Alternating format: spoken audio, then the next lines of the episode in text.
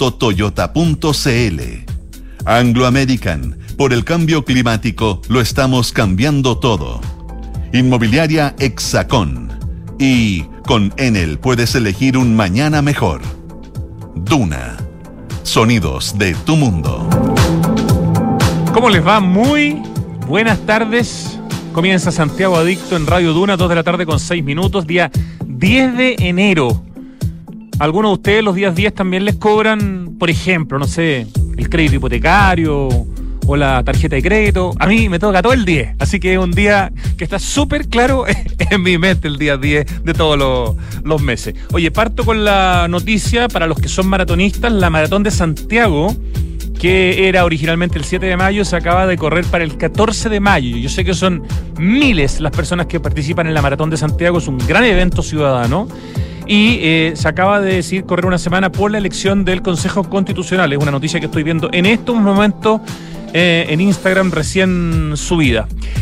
¿Vieron, ya cambiando a otro tema, la impresionante campaña que está haciendo Louis Vuitton eh, bueno, en general, pero en su tienda de la Quinta Avenida de Nueva York.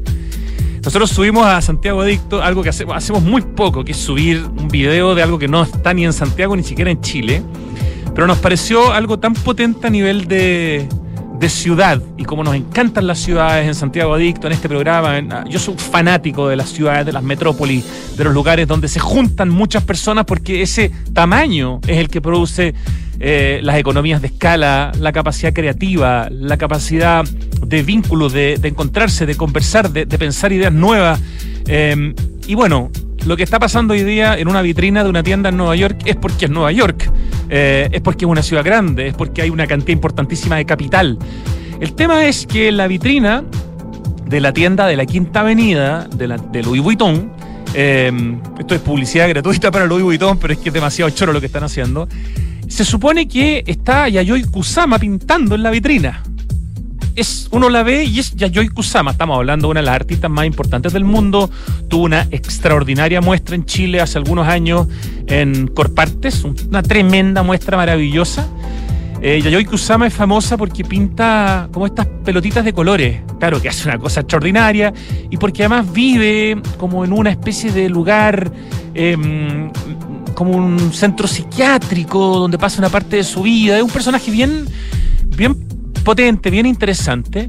El asunto es que uno ve a Yayoi Kusama pintando la vitrina de Louis Vuitton en la tienda de Quinta Avenida por dentro de la vitrina.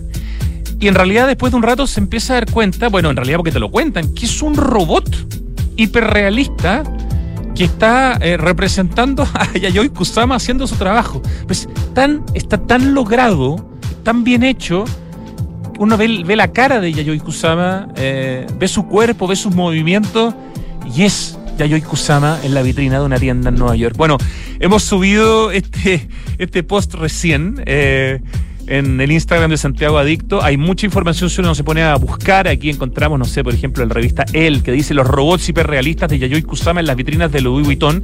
Esto tiene que ver con la campaña completa que está haciendo Louis Vuitton, donde además ha reclutado a modelos famosísimas, pero que ya no, no de esta generación, como no sé, como Giselle Bunchen o Bingen, no, me acuerdo cómo se pronunciaba bien su apellido, pero la famosa Giselle Bunchen brasileña, brasileña perdón, o la Christy Turlington, eh, Natalia Bodianova, y todo esto mezclado con el, este puntillismo gigante de Yayoi Kusama, la colección está preciosa. Yo no soy para nada fanático ni, ni, un tipo que esté observando ni sigue cuentas de marcas de lujo, pero me parece que acá la mezcla, eh, la, creatividad, el, saber reclutar talento, el mezclarlo con el producto comercial, el tener un robot hiperrealista en una vitrina en una de las calles más famosas del mundo y el captar toda esta atención cuando el arte se vincula con la moda eh, me parece que es un logro, es chorísimo, véanlo.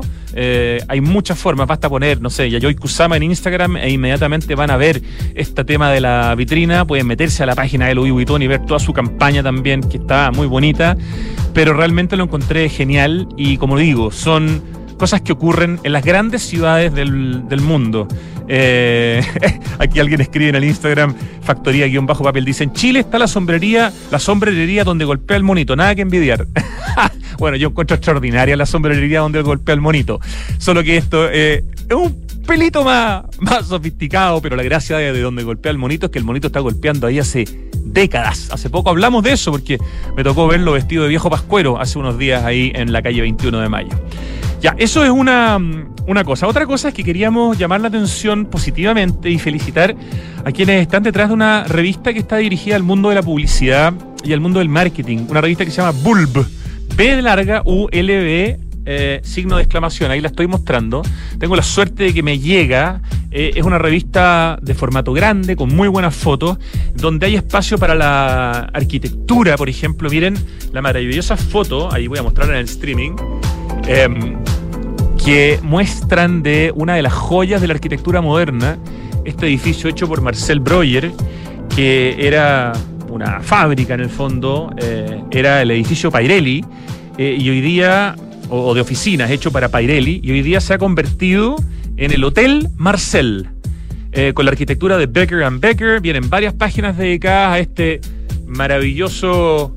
Ahí Neil veo que está enfocando más de cerca la cámara. Es espectacular. Está una de las joyas de la arquitectura moderna a nivel mundial y ha sido eh, recuperado, cosa que nos alegra mucho. Y en la revista Bulb se le da eh, espacio, justamente, por ejemplo, a la arquitectura. También hay una muy interesante entrevista a una diseñadora de la que hemos hablado algunas veces en esta radio, que es Constanza Gaguero, eh, diseñadora chilena que está en el Reino Unido y, que desde el Reino Unido hace unas pegas muy interesantes para Chile. De hecho, vamos a hablar en la entrevista que tenemos hoy día probablemente sobre el trabajo de Constanza Gaguero. Hay un artículo sobre el Palacio Pereira también en la revista Bulb, eh, a propósito de muchos de los premios que ganó en la reciente entrega, no reciente, en la última entrega de los, de los premios Chile Diseño. La verdad, una revista muy bien hecha. Felicitaciones a su director Rodrigo Álvarez Miller, a su editor Cristian von der Forst, al diseño de Marcela Trombert y a todo el equipo de colaboradores que hace esta revista, que de verdad está muy bien hecha. Felicitaciones, gran revista para informarse sobre el mundo de la publicidad, del diseño, del marketing, pero también con temas de arquitectura, con temas de arte, con temas de fotografía. Excelente, excelente producto de la industria cultural. Y en nuestras notas eh, de principio del programa, finalmente quiero contarles que eh, el tema de la turbiedad del río Maipo y del río Mapocho sigue altísima. Eh, Aguas Andinas está usando parte importante de sus reservas de agua. Recordemos que hoy día, gracias a las inversiones que se han hecho, tenemos 37 horas de, reserva, pero va quedando menos. ¿ah? Este tema está complicado y por favor nos están haciendo un llamado de todos lados, incluido el gobernador Orrego, a racionalizar lo más que podamos el uso de agua antes de que llegue el momento de que tengan que quizás empezar los cortes. Así que por favor, duchas mucho más cortas eh, lavar los platos de manera lo más racional posible, nadie se le ocurra regar el auto con manguera, regar los jardines solamente en la noche y, por poquito tiempo. Eh, de hecho, ha hecho un llamado el, gobernador en su Twitter hace un rato, hoy día en la mañana, diciendo turbidez en el río Maipo sigue altísima. Ya se han ocupado 55% de las reservas de agua de las piscinas de reserva en Pirque, que tiene Aguas Andinas. Se mantiene alerta temprana preventiva por agua, a cuidarla y usarla responsablemente. El asunto es que Aguas Andinas está teniendo en el fondo que eh, usar sus reservas desde el fin de semana. O sea, ya llevamos sábado, domingo, lunes y martes por los aluviones provocados por las intensas lluvias en el sector de la alta cordillera en pleno enero, en pleno verano. Estas lluvias en el fondo em, que han sido súper destructivas. De hecho, hay gente que está atrapada en baños murales en el cajón del Maipo. Eh, el tema es complejo, así que hacemos el llamado, por favor, como lo hacemos todos los días aquí, de hecho, a usar lo menos posible de agua, porque si no, nos vamos a terminar quedando eh, con menos horas de agua ah, y con un corte inmediato, digamos, en algún momento. Pero insisto, gracias a las inversiones que se han hecho, podemos darnos el lujo de esta semana, de estos días, estar teniendo agua. Antes, hace muy pocos años, como comentábamos ayer, teníamos para 3, 4 horas de autonomía, hoy día tenemos para 37 y pronto tendremos para más de 40. pero eso es gracias, gracias a que hay inversión y que hay una mirada en el largo plazo. Hecha la, el anuncio importante que me parece, vamos a presentar rápidamente lo que vamos a conversar hoy día. Vamos a entrevistar en la primera parte del programa a um, Emilia Miller. Emilia está a cargo, ella es doctorada en historia, es curadora de la colección textil y vestuario del Museo Histórico Nacional. Ella es la curadora de una exposición extraordinaria que hay en el Museo Histórico Nacional que se llama Pasado de Moda. Miren qué buen nombre. Pasado de Moda, historias de una colección donde se nos muestra a través del vestuario, eh, que el Museo Histórico Nacional tiene una colección muy importante justamente de vestuario, nos muestran los protagonistas de la historia, nos muestran el lujo, nos muestran los uniformes, nos muestran los trajes sagrados y nos muestran la segunda piel, es decir, la ropa interior. También hay una sala donde nos muestran cómo es un poquito la labor de conservación textil que hay en el Museo Histórico Nacional y también hay una sala interactiva con espejos donde te invitan a hacerte preguntas. Em, mira tu ropa con otros ojos. ¿Qué historias cuenta?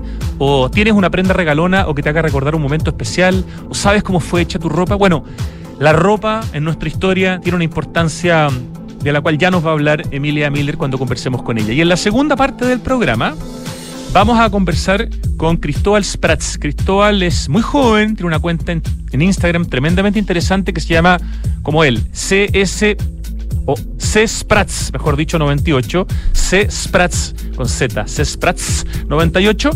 Eh, una cuenta donde muestra insectos con unos lentes magros que él tiene y cuyo gran objetivo y nos encanta es conocer para proteger, es romper mitos respecto de los insectos, es hacer ciencia ciudadana.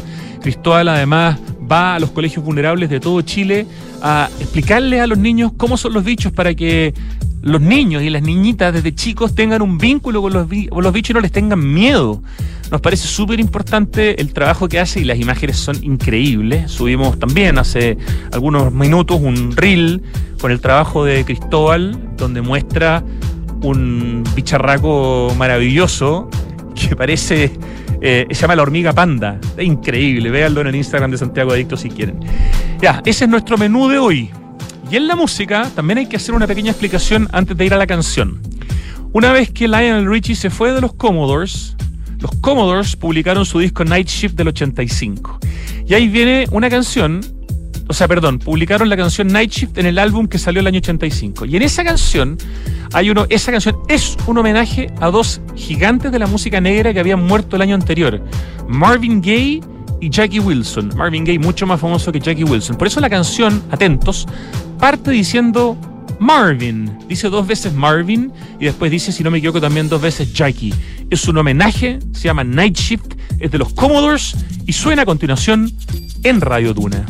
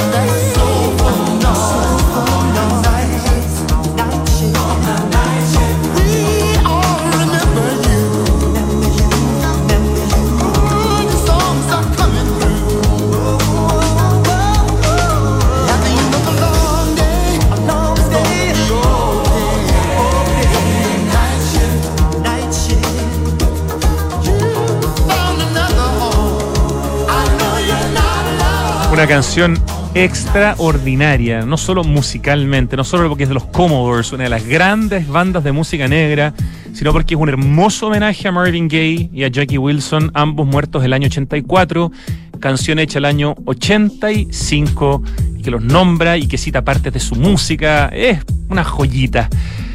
Eso, ya, 2 de la tarde con 24 minutos, estamos en vivo y en directo en Santiago Adicto y estamos con nuestra invitada Emilia Miller eh, muy buenas tardes, Emilia. Hola, muy buenas tardes. Un gusto. Emilia es doctora en historia de la Universidad Católica, es curadora de la colección textil y vestuario del Museo Histórico Nacional, ese que está ahí, ese museo maravilloso en la Plaza de Armas. Se ha especializado, Emilia, en el estudio de la moda y el vestuario en Chile, y junto a Isabel Alvarado curaron la nueva exposición temporal Pasado de Moda, historias de una colección que tuve la posibilidad de ver hace un par de semanas. Subimos una, un post con fotos al Instagram de Santiago Dicto. Tuvo un montón de visitas y comentarios. Así que parto, Emilia, felicitándote a ti y a Isabel por este hermoso trabajo que además tiene una museografía pocas veces vista antes en el Museo Histórico Nacional en términos de iluminación, en términos de, del uso de los de, la vitrina, digamos, de los del vidrio, eh, una muy buena pega. Cuéntanos un poco quizás de, de eso, eh, lo que caracteriza en términos como un poco técnicos primero eh, y tecnológicos a esta muestra, para después hablar por supuesto de lo más importante que es el contenido.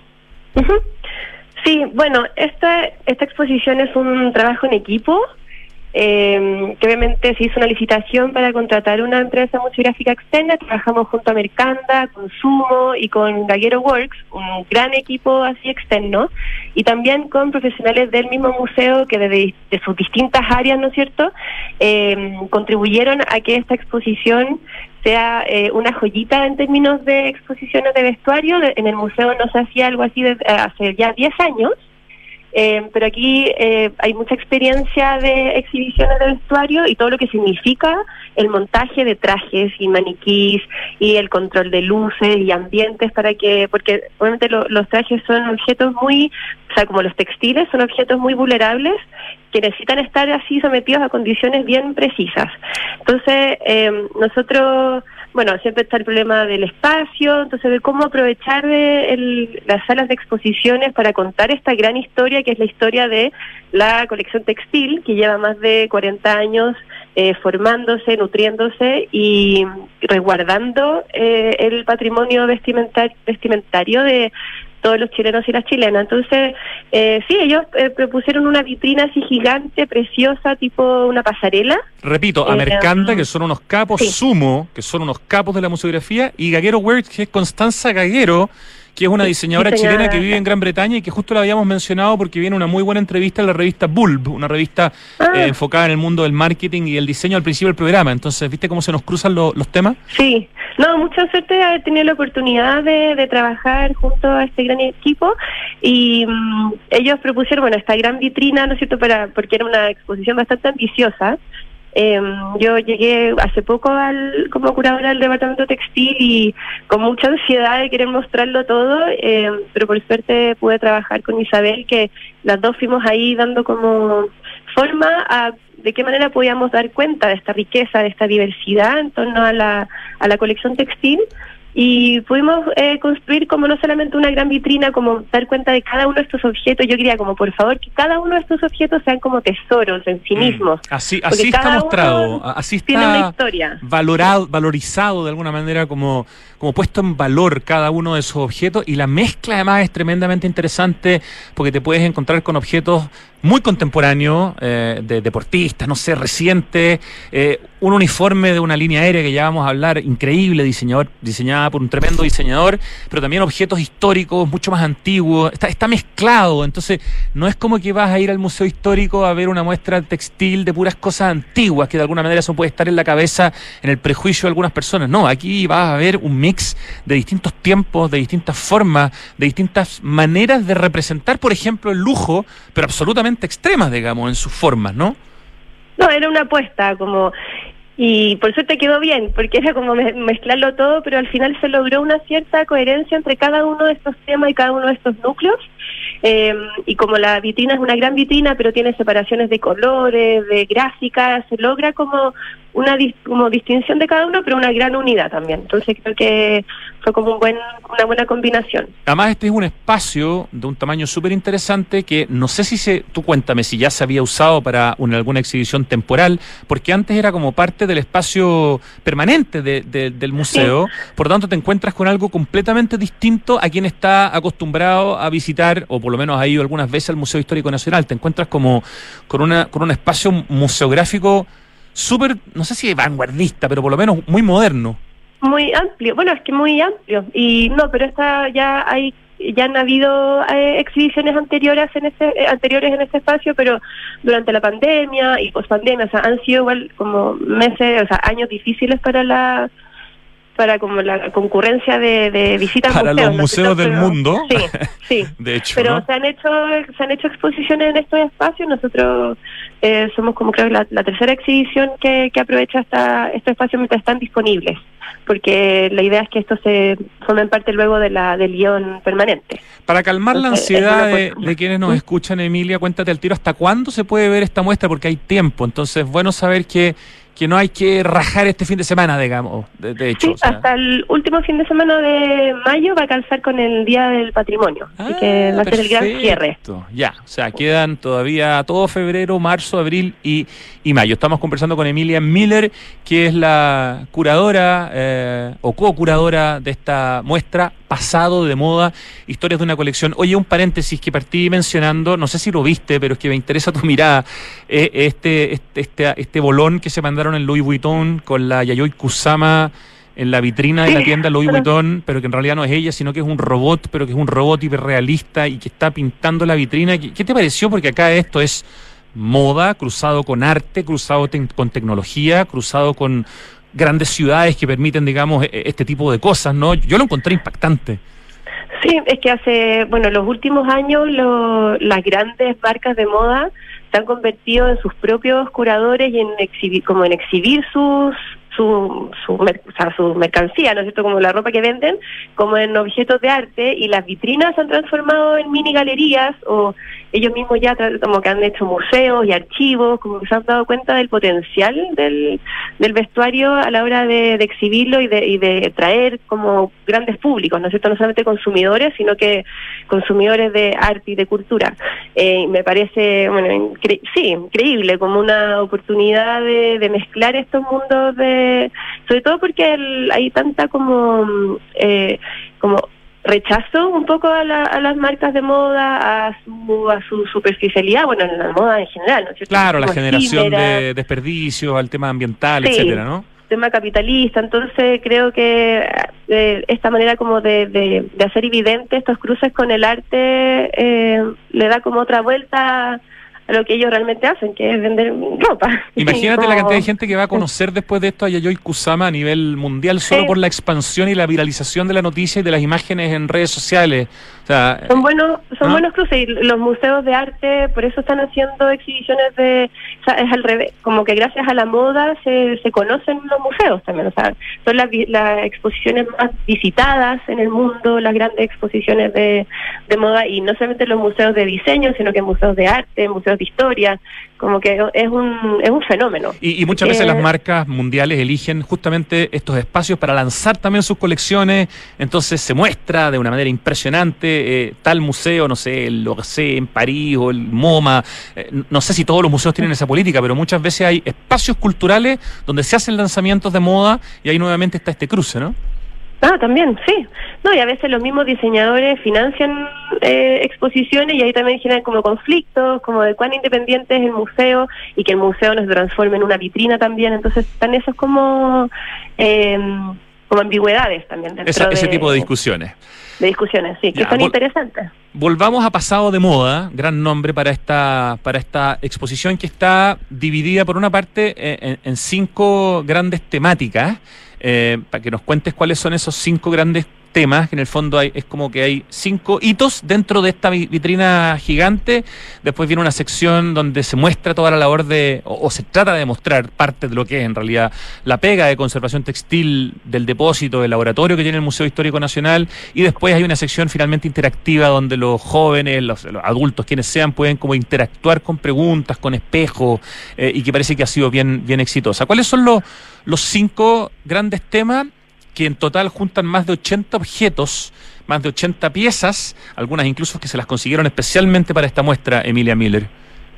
Sí, mira, la colección está compuesta por más de 4.500 eh, prendas, accesorios, vestuario masculino, femenino, eh, es una gran cantidad de cosas. Entonces, hacer estos, esta selección no fue fácil, se podrían haber hecho otros, pero mm, junto a Isabel creemos que estos temas son los que representan la colección, eh, cómo se ha ido como formando en el tiempo. es una, colección que se forma mayormente de donaciones, y entonces te da cuenta de cuáles son las cosas que se guardan, por qué, qué cosas se regalan, eh, qué cosas se, se mantienen en las casas, que se traspasan de generación en generación. Entonces es interesante porque trata de dar cuenta de cómo cuáles son lo, que más hay en la colección. Perdona, esta colección de 4.000 objetos a nivel de, de, país está dentro de las colecciones, me imagino, más grandes a nivel textil y de vestuario, ¿no? Sí, sí, o sea, después del, a nivel público también, porque después del Museo de la Moda es la colección más grande, pero... Ese es bestial, creo que tiene como 10 veces más, ¿no? Sí, no, no sé, no sabía, no quiero saber, pero sí, es mucho. No quieres saber, me imagino, ya. Pero igual es muy bueno en todo caso, ¿no? Para, que exista el Museo de la Moda para este tema en el que tú trabajas, ¿no?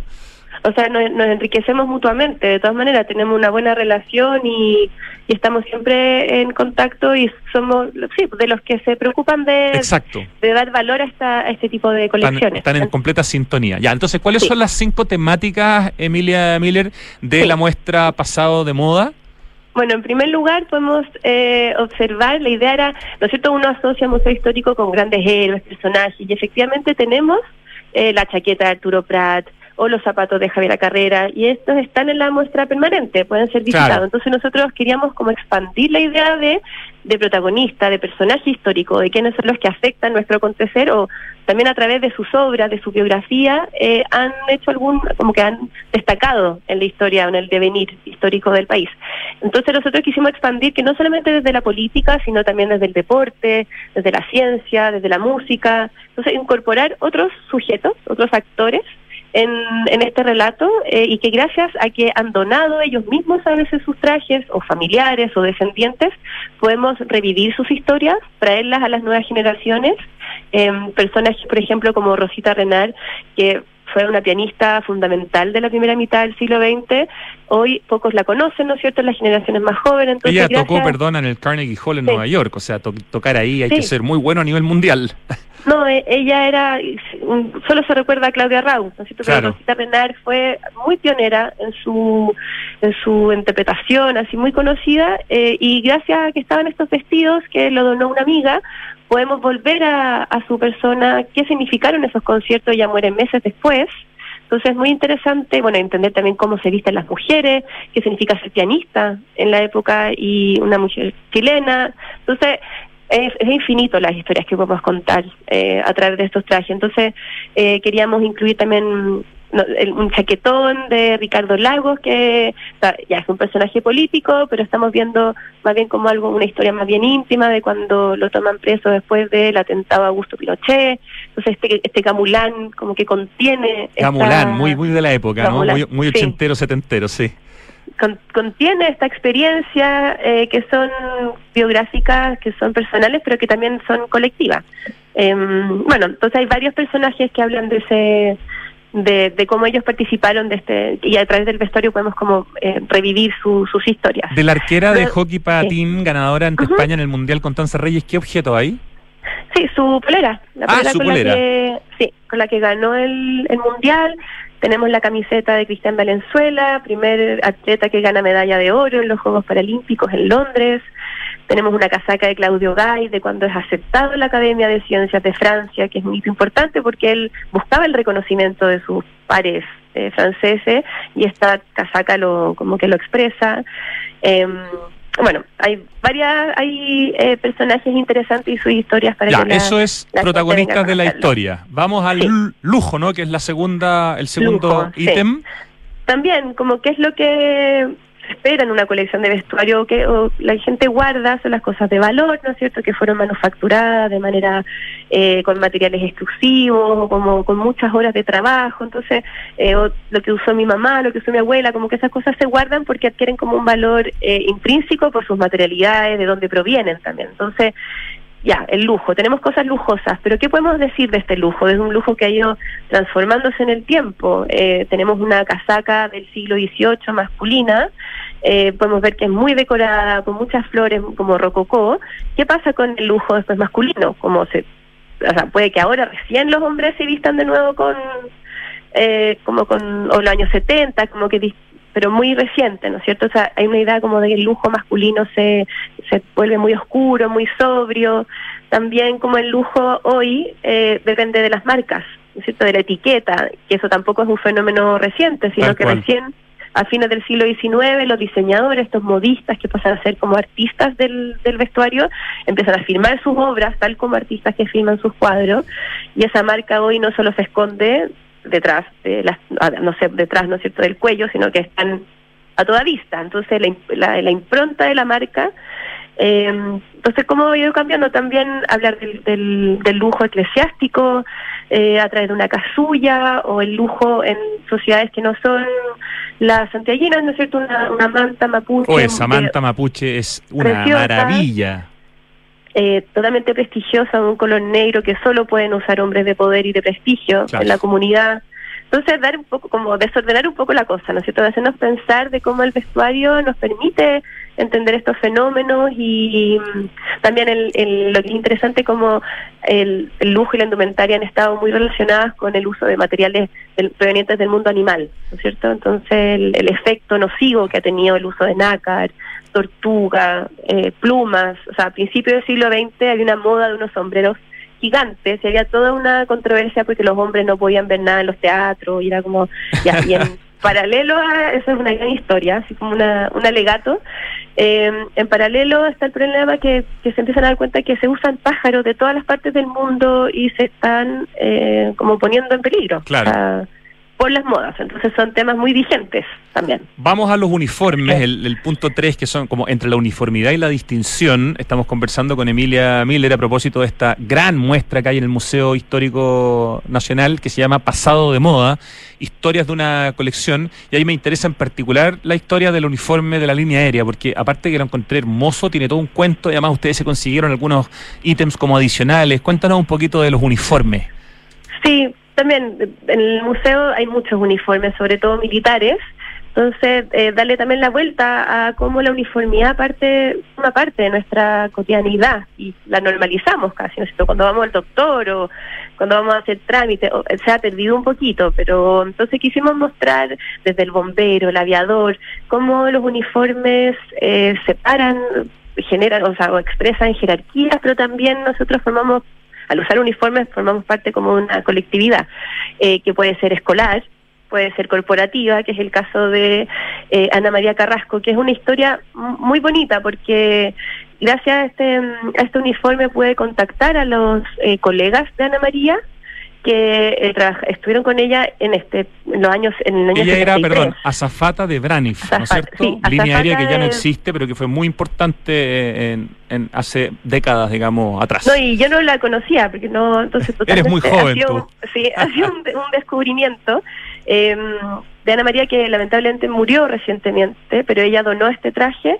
y a través de, esta donación y podemos descubrir este mundo de todas estas mujeres que fueron a trabajar. O sea, se vino a Chile en 73, tuvo como una base aquí en Chile, hacía viajes a Estados Unidos, por Latinoamérica y expresa la conexión entre moda, todo este como esta sofisticación del volar que se ha perdido totalmente.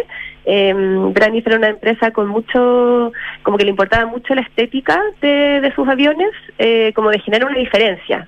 Entonces pintaron los aviones con el, con Alexander Calder, pintó los aviones de distintos colores, otro diseñador eh, diseñaba como accesorios y Emilio Pucci fue el encargado de hacer los uniformes y los primeros son una locura, así totalmente como era espacial, con cascos transparentes, mujeres con hot pants, bueno, claramente se empezaron a verse un poco como incómodos, eh, y este uniforme es del 73 y es más sobrio, con pantalones, pero, con toda esta maravilloso. psicodélica típica de, de las impresiones de, Emilio Pucci. Incluso se consiguieron ustedes como un, un emprendedor o algo que usaban también las zapatas de Branif, ¿no? Un collar que después parece que el collar fue, era como un poco peligroso, entonces se transformó en emprendedor con la insignia de Branis, que es este pájaro realizado por un diseñador que se llama Girard, eh, que también son todo como muy eh, interesado en la estética, en el diseño y que esta fuese como una experiencia sensorial muy lujosa, eh, pero muy bella también. Y las mujeres representaban esa empresa y, y lo pasaban increíble. Hablé con otra otra zafata y eran sí, la, oportunidad de salir de Chile también en una época. es interesante que los uniformes que mostramos en esta sección, también está el de la enfermera de Cruz Roja y la de la uniforme de la cantinera, que son las que participaron en la Guerra del Pacífico, estos uniformes también permiten a las mujeres acceder a espacios, ¿no es cierto?, eh, que eran como nuevos, ¿no es cierto? Como siempre las mujeres que han salido a, trabajar, obviamente a, principios del siglo XX, eh, todavía era difícil como lograr ese espacio como laboral. Entonces el uniforme te, te permite, ah, eres enfermera, ah, ya, eres bienvenida, puedes estar aquí, o ah, eres azafata, puedes volar, puedes viajar sola independientemente porque formas parte como de una, de una empresa. Así que eso es interesante también. Están los trajes sagrados, les vamos a dedicar un poquito menos de tiempo ahora porque nos va quedando menos tiempo. Están los trajes sagrados y está la segunda piel, que es la ropa interior. En los trajes sagrados, ¿qué te gustaría eh, destacar, eh, Emilia? Bueno, como que, que son las cosas que, que más se guardan también en la casa, como van, pasando de generación en generación y, y son prácticas que se han ido perdiendo. No sé cuánta gente se casará de blanco. Eh, hoy en día eh, podríamos hacer una investigación y mm, el tema del luto también, creo que eso es, relevante, como que era algo tan propio de esta sociedad, tan tan reglamentado y era necesario como conocer esa eh, cómo se hacía esas reglas, como para estar bien vestida, así que eso es interesante, como estos ritos asociados a, estos trajes asociados a estos ritos.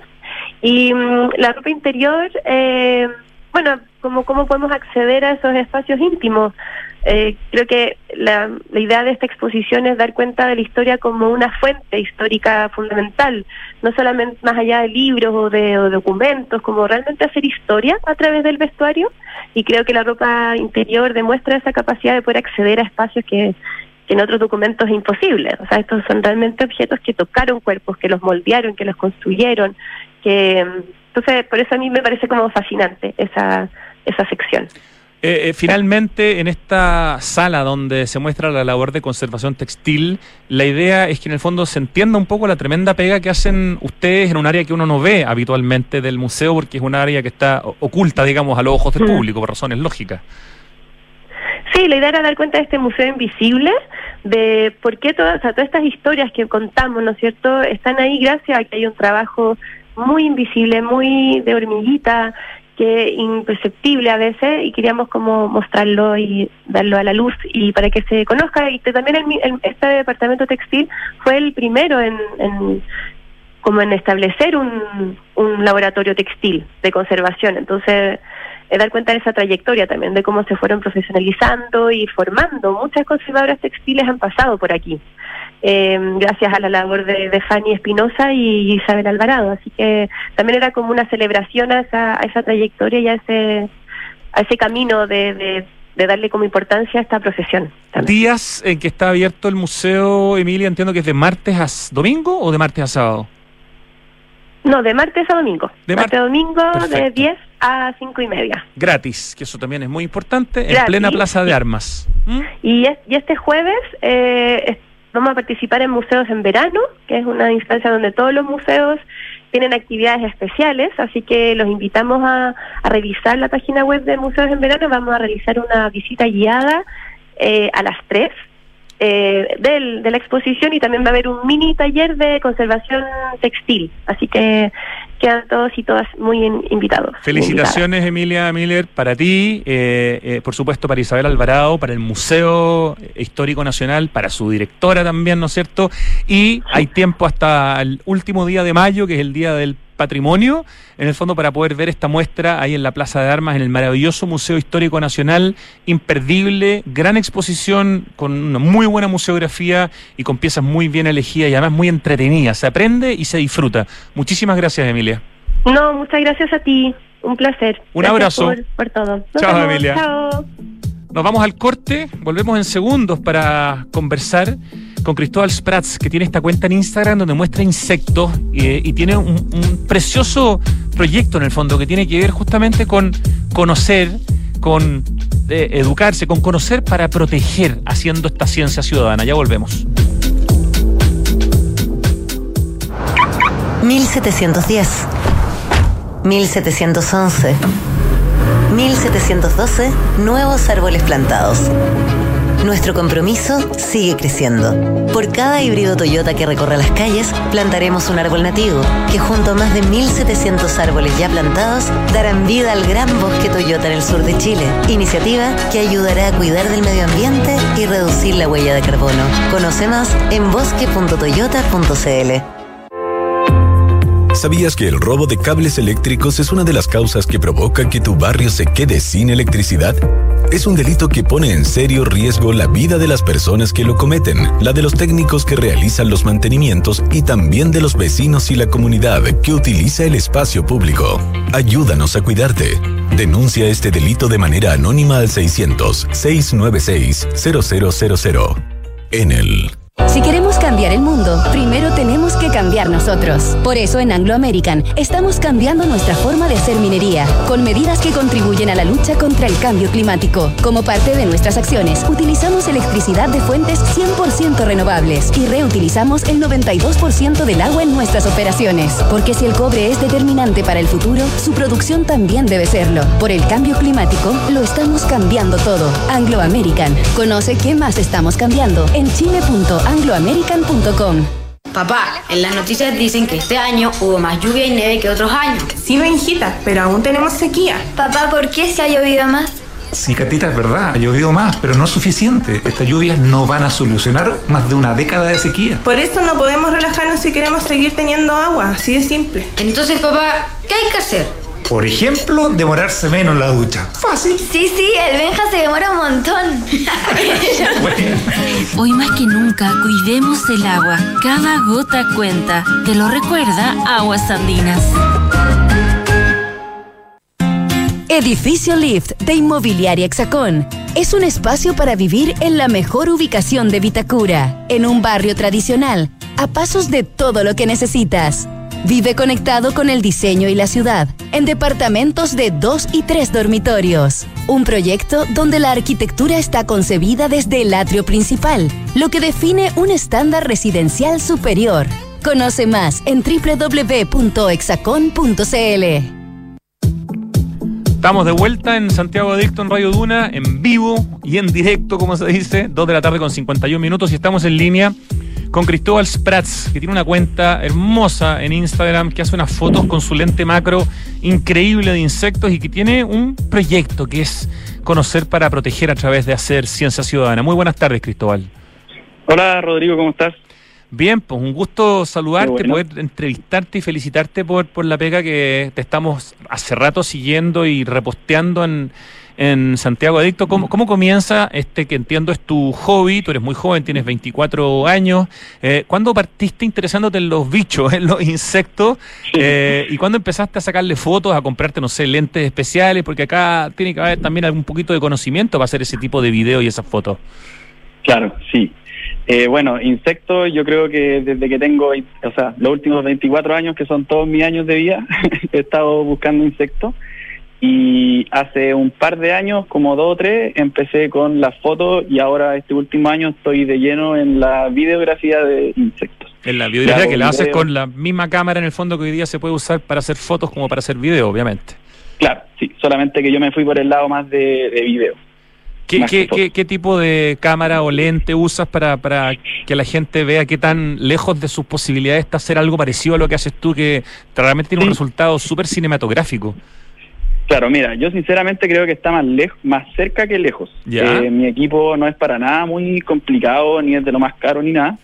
Eh, es una cámara súper básica, es una Fujifilm que ni siquiera es la más profesional y un lente que ni siquiera es motorizado, es un lente manual que adapto a la cámara le pongo una lentilla y con eso estamos. Y el resto es pura luz, pura paciencia y motivación con, con el bichito que estemos grabando. Sí, paciencia, me imagino, porque muchas veces vemos en tu Instagram bichos que están puestos en, en, tu mano o en tus dedos. Y yo digo, para que eso pase, hay que tener, hay que esperar un rato, ¿no? O hay que ponerse algo en las manos para traerlo, no sé, algún tipo de dulce o qué sé yo.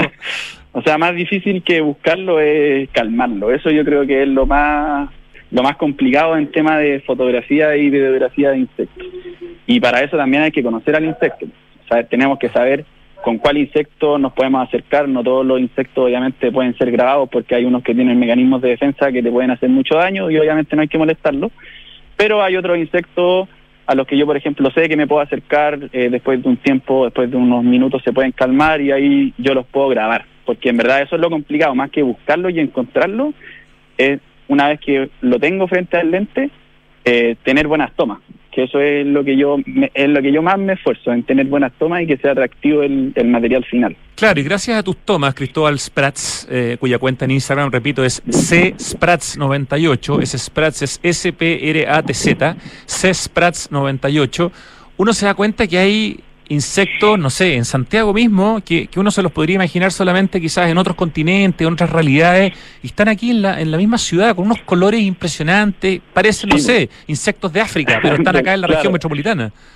Bueno, eso es lo que más me gusta, por lejos. Lo que más me motiva es cuando yo muestro el video y me dicen, Cristóbal, yo no puedo creer que ese bichito esté acá en Santiago o en el sur o en el norte eso yo creo que es lo que más me motiva a, dar a conocer estos insectos como la cara de impresión de, cuando la gente ve el video y dice no puedo creer que este bichito no se pueda estar en el río Mapocho o en el patio de mi casa o cuando voy a no sé a ver a mi abuela al sur que me pueda encontrar este insecto.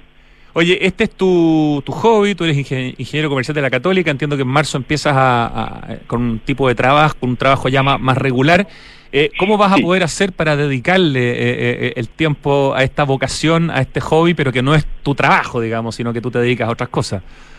Sí, eh, mira, la verdad es que siempre lo he tomado como hobby. Ahora, si bien todavía no parto trabajando porque parto en marzo más oficial, eh, siempre lo he tomado como hobby y este material lo sigo haciendo en base a ese tiempo. No, no estoy hoy en día dedicado a los insectos, pero sí me hago el tiempo de ir, no sé, por lo menos dos veces a la semana al cerro, a explorar nuevos lugares, encontrar nuevas plantas, ojalá nuevos spots que les decimos con, con bichos únicos, con, con avistamientos extraños, cosas así. Me imagino que los cerros de Santiago deben ser todos muy similares en cuanto a los insectos que puedes encontrar o dependen mucho de qué tipo de vegetación tienen o, o- o de otras características.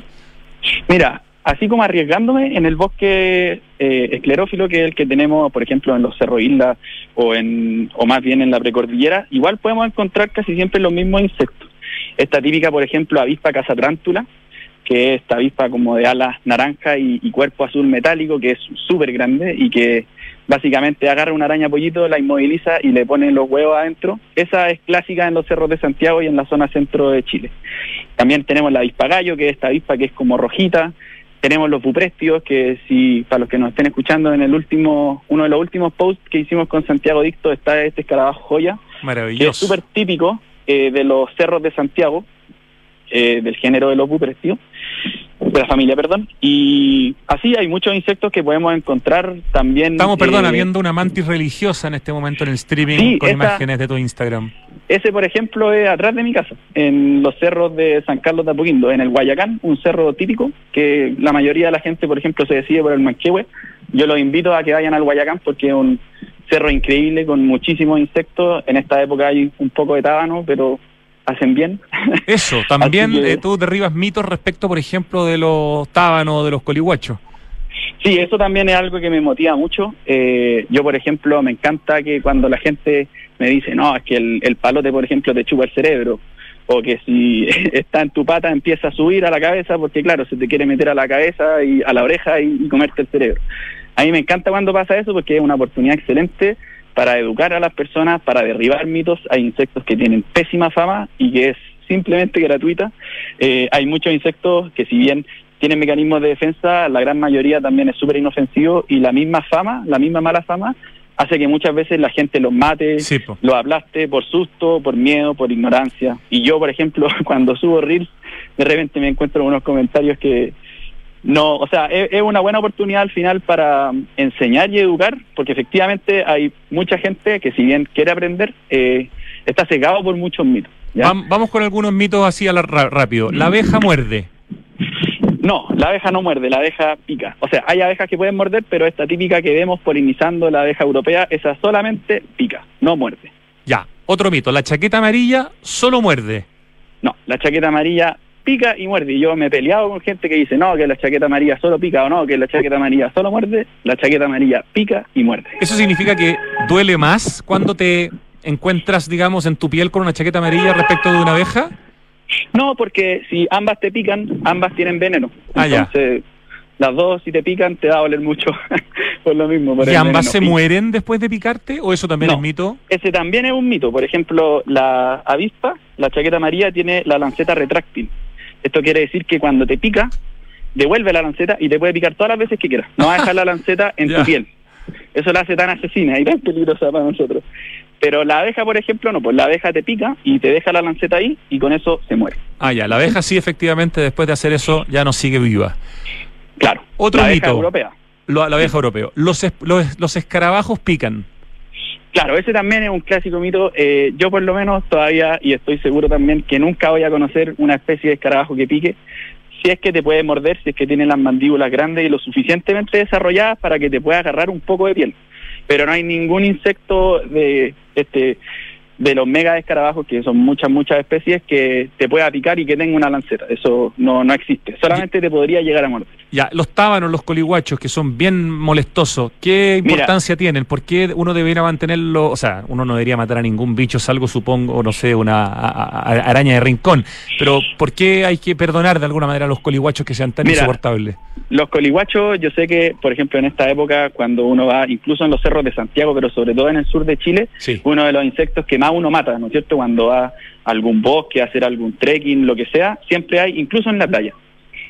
Los, los tábanos son súper importantes. ¿Por qué? Porque polinizan. Y incluso son bioindicadores cuando el lugar está súper virgen y bien conservado.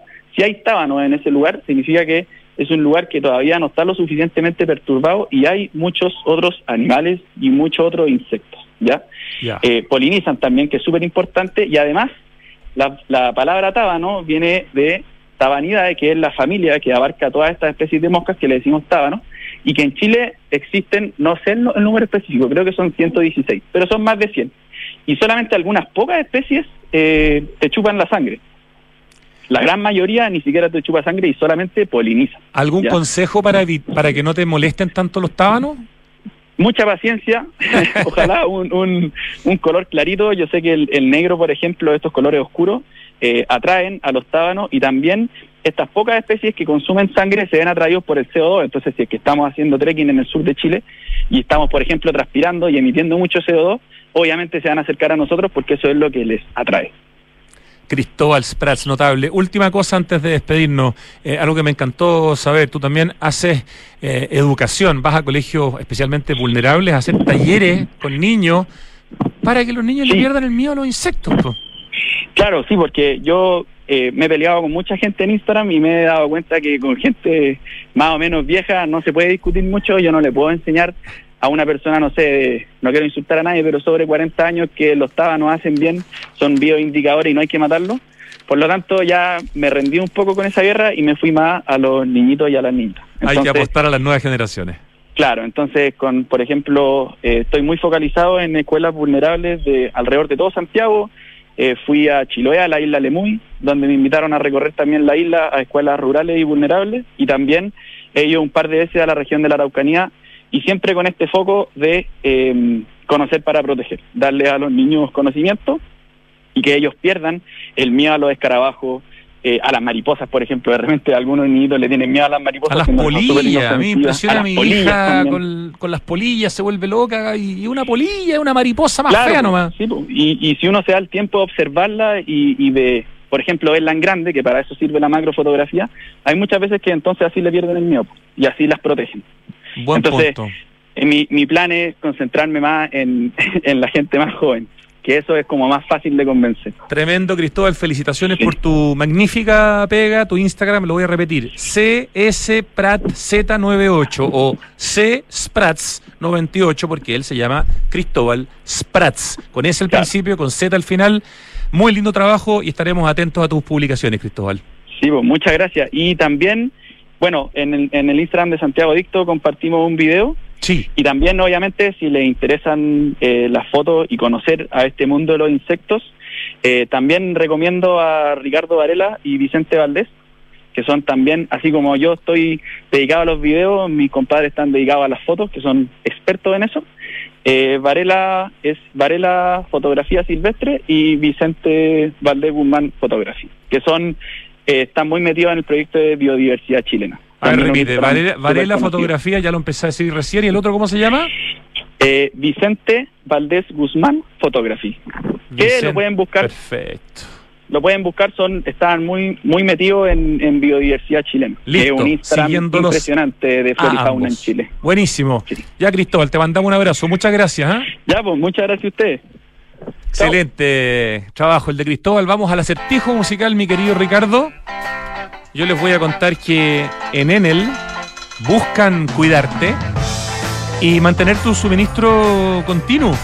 Por eso, si sabes de hurto de cables que hayan generado cortes de electricidad en tu barrio, puedes denunciarlo de manera anónima al 600-696-0000. Ayúdanos a evitar esta práctica ilegal y a mantenernos seguros. Enel está en Santiago Adicto.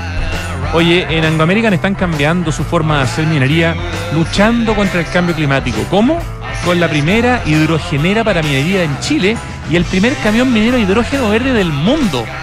Anglo American, por el cambio climático, lo estamos cambiando todo. Más información en chile.angloamerican.com. Y sí, tuvimos algo de lluvia en Santiago y un poco de nieve el año pasado, qué bueno, pero la mala noticia es que llevamos más de una década de extrema sequía y esto no lo soluciona. para seguir teniendo agua hay que usarla de manera responsable, especialmente ahora que además encima tenemos turbiedad en los ríos Maipo y Mapocho. Al regar tu jardín, hazlo por la noche para evitar el calor. Cuidemos al agua. ¿Te lo recuerda? Aguas Andinas. Y los invitamos a brindar por la capital. Santiago Open Gourmet cuenta ya con patente de alcoholes. Ven a disfrutar junto a tus amigos de la variedad de cartas de tragos que cada restaurante tiene para ti. Y disfruta los jueves un 40% de descuento en la carta pagando con tu CMR. SOG, Santiago Open Gourmet, capital de los sabores exclusivo en Open Kennedy. Mientras adivinamos quién canta, este es IP. Sí, ¿no es cierto? Muy bien. Y después hubo un cover de esta canción muy famoso. Pero esta yo creo que es la original. Yo creo que hoy día nos puede ir bien, ¿ah? Vamos a anotar aquí algunas pistas para que no se me olvide. Ya. Vamos, sigamos. Invertir hoy es una excelente opción y en Inmobiliaria Hexacón te entregan la mejor asesoría para que puedas rentabilizar tu futuro. Cotiza hoy y compra departamentos con una notable ubicación y plusvalía, algo característico de Hexacón. Hexacón te entrega full beneficios y flexibilidad en la compra. Hablemos de tu próxima inversión en www.hexacon.cl con 2X. Oye, ¿sabías que por cada híbrido Toyota que recorre las calles, Toyota planta un árbol para ayudar a reducir la huella de carbono? Conoce más de la iniciativa Bosque Toyota ingresando a bosque.toyota.cl. Toyota, ¿vieron cómo desde el Ministerio de mm, Transporte eh, o de Medio Ambiente, no sé, mostraron el primer auto a hidrógeno en Chile que es de Toyota justamente? Bueno, ya les vamos a contar más al respecto. Son tantas las cosas que hace Toyota por el medio ambiente, los mismos híbridos, ¿no? Una joya también de sustentabilidad. Recuerda, bosque.toyota.cl. Oye, y tal como les comentábamos ayer, Entel lanzó consejos, recomendaciones de ciberseguridad para resguardar a niños, niñas y adolescentes en estas vacaciones de verano. Puedes encontrar, y bien detallada y con muy buenos consejos, todos estos eh, tips de Entel en informacioncorporativa.entel.cl. Bueno, yo creo, Ricardo, que estamos escuchando a Iggy Pop y que la canción se llama The Passenger. Perfecto. Me saqué otro 7. Oh, llevo dos 7 seguidos lunes y martes. Dios mío, la vara se pone muy alta. Nos vamos, 3 de la tarde con 7 minutos. Ricardo, muchísimas gracias. A Nil, que está reemplazando a Lucho Cruces en el streaming. Gracias, querido Nil. Gracias, Francesca Revitza en la producción. Equipo digital de Radio Duna y Pitu Rodríguez en la dirección. Ya llega